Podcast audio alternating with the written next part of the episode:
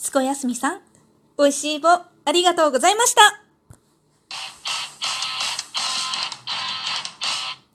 今日もなるようになるさ。こんにちは。アラハお母ちゃんこと冬木玲です。この番組は私冬木玲が日々思うこと、本の朗読や感想など気ままに配信している雑多な番組です。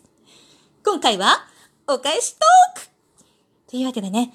お便りをいただいております。まずは1通目。瑛太くんさんからいただきました。これはね、もう結構1週間くらい前かな になるんですけれども、お待たせいたしました。続いてね、1通目に続いてお便りをくださっていたんです。本当にありがとうございます。では、読ませていただきます。なぜすんなりありがとうと伝えられない大人になってしまったのか解明されました。ありがとう。といただきました。これはですね、母の日を考えてみたのっていうね、母の日の数日後に母の日について少し考えてみて、トーク収録をしたものにお便りをくださったんだと思います。ありがとうとね、入れてくださっているのはすっごく嬉しいですね。このね、あのありがとうっていうか母の日にね、感謝を伝えられなくなった。なんかちょっとしたプレゼントを気軽にあげられなくなったりとか、まあ照れくささとかもいろいろあるけどね、なんて言っていて、それはなんか子供たちにもそうなんだけれども、幼稚園の頃はね、まあ先生のお膳立てがあるっていうのもあるけれども、小さいうちっていうのは、こうその辺の紙切れにポポッと書いたありがとうとかね、あとは折り紙をちゃちゃっとその辺の紙とかもね、ちゃちゃっと折って、はいお母さんとかって言っていつもありがとうみたいな中にくれるんだけれども、だんだん学年が上がることにそういうことがなくなっていく。まあ感謝の気持ちがなくなっていく。というのも、まあ、あるにはあるのかもしれないし、こちらもやっぱりすごく、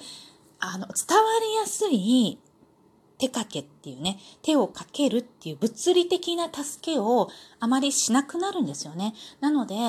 伝わりにくくなってくるものっていうのはあるのかなと思ったりするんですけれども、まあ、ちょっと引いて見ているという状態がすごく多くなるのでね。それなので、ま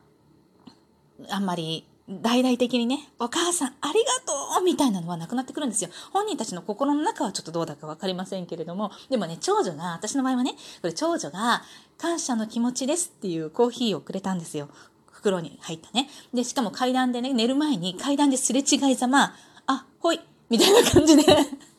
渡されたものなんですけれども、後々ね、その、私はまあ、こう、家族がね、そういうことはあまりしなくなって、えー、なんか、下の子に至ってはね、この間の取得収録でもお話ししたんだけれども、なんか、これ、こんなのがいい何が欲しいねこれでもいいあれでもいいって聞くようになったっていうのは、まあ、ちょっとした成長だなと私は思っていて、で、なんていうんですかね、うんと、こんなものでは、粗末なものではいけないっていう気持ちが芽生えてきたのかな。何かものに対して、何かをした、その出来上がったもの結果に対して見た目の良さ、悪さっていうのを考慮し始めたから、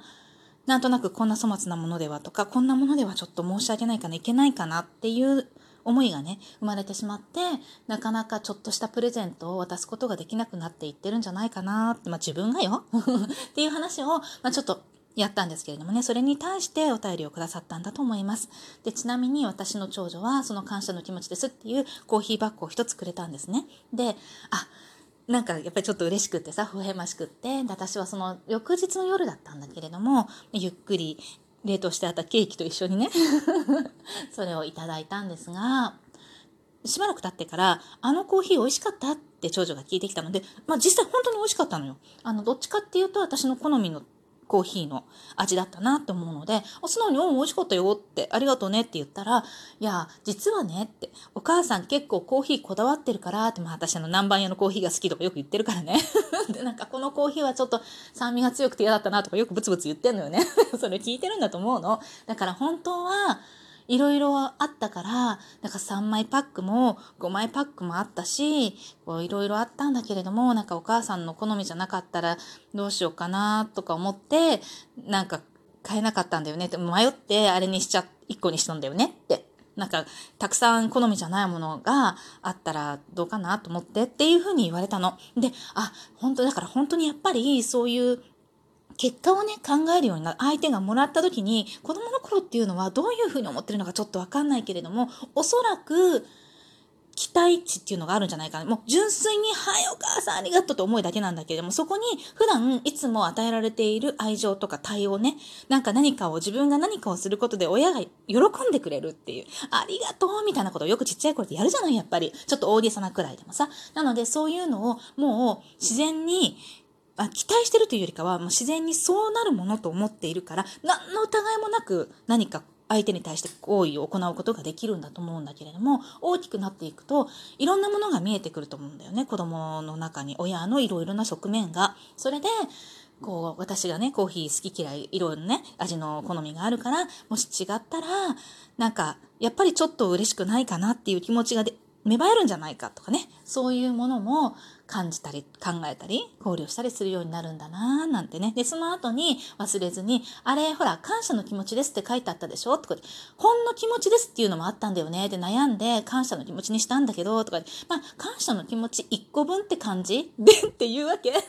で、なので、そうか、今はお母さんもちょっと自由な時間ができて遊ぶ、遊んだりとかしてね、やっぱりちょっと度を超えてる部分もあるんだろうなと思って、なるべく気をつけてね、やるんだけれども、やはり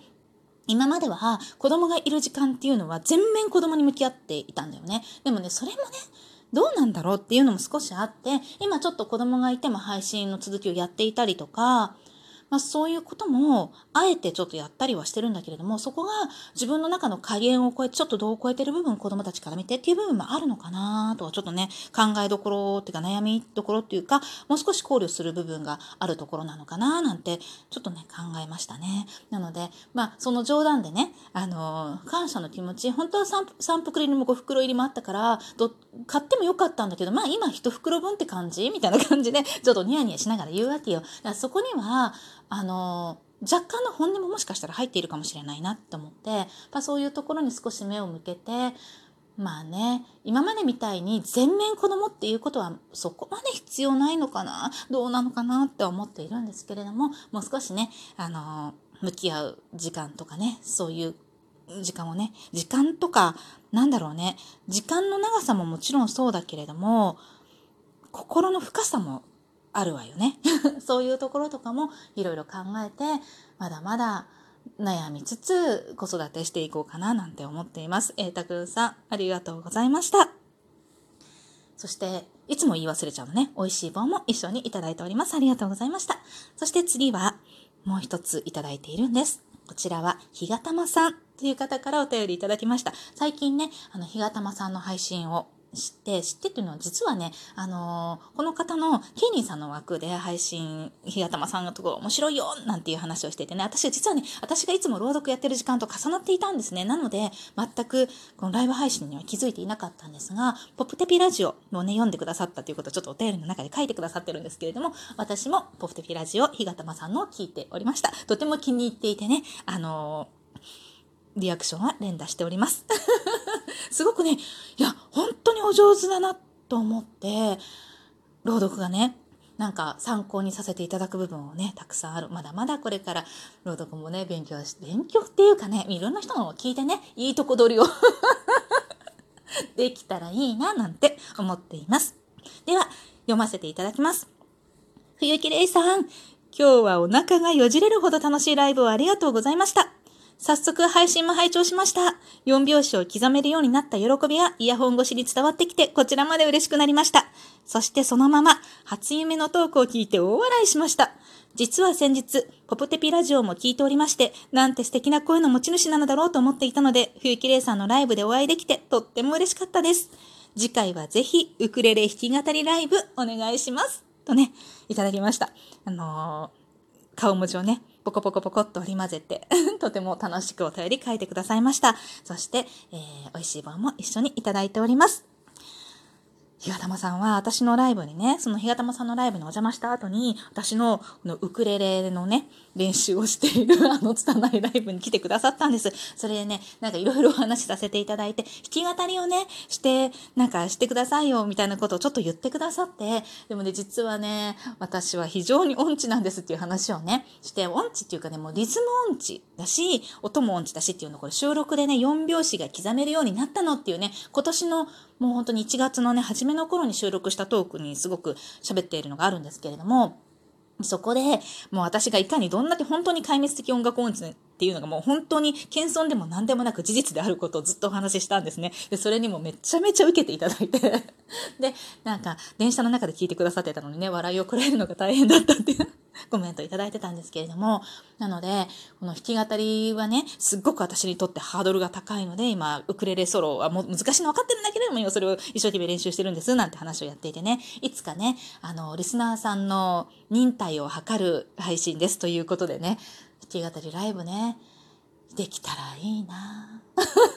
で、この、その後ね、あの、ふるさとっていう曲をよくあの、弾き語り、弾き語りじゃないや、ウクレレの練習で弾いてるんですけれども、それはコードでね、四つ弾きで弾けばものすごい簡単なんですよ。で、それを弾いて、子供と一緒にね、ちょっとちょっとさ、これどう？って聞いて、歌って、あ、もう、うさぎのうからずれてるとか言われて、嘘とか思って、でもそのね、うの、で、どうずれてるのか自分ではやっぱりわからないのに、え、う、うさぎ、う、う？とかっていろいろやってみて、どれも違うとか言われて、で、ちょっと歌ってみてよって歌ってもらって、で、同じようにやるんだけど、あー、なんか、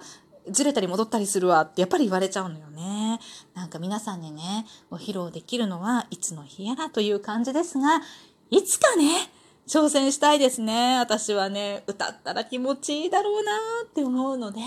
まあ、下手くそだなっていうぐらいのレベルになったら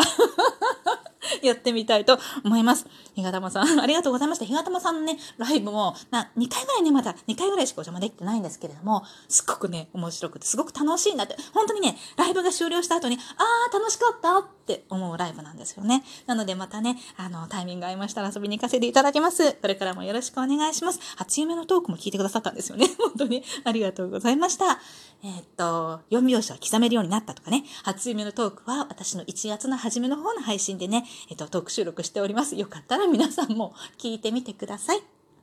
まあ、爆笑していただけると嬉しいなっていう内容です。というわけでね、今日も最後までお聴きいただきありがとうございました。またね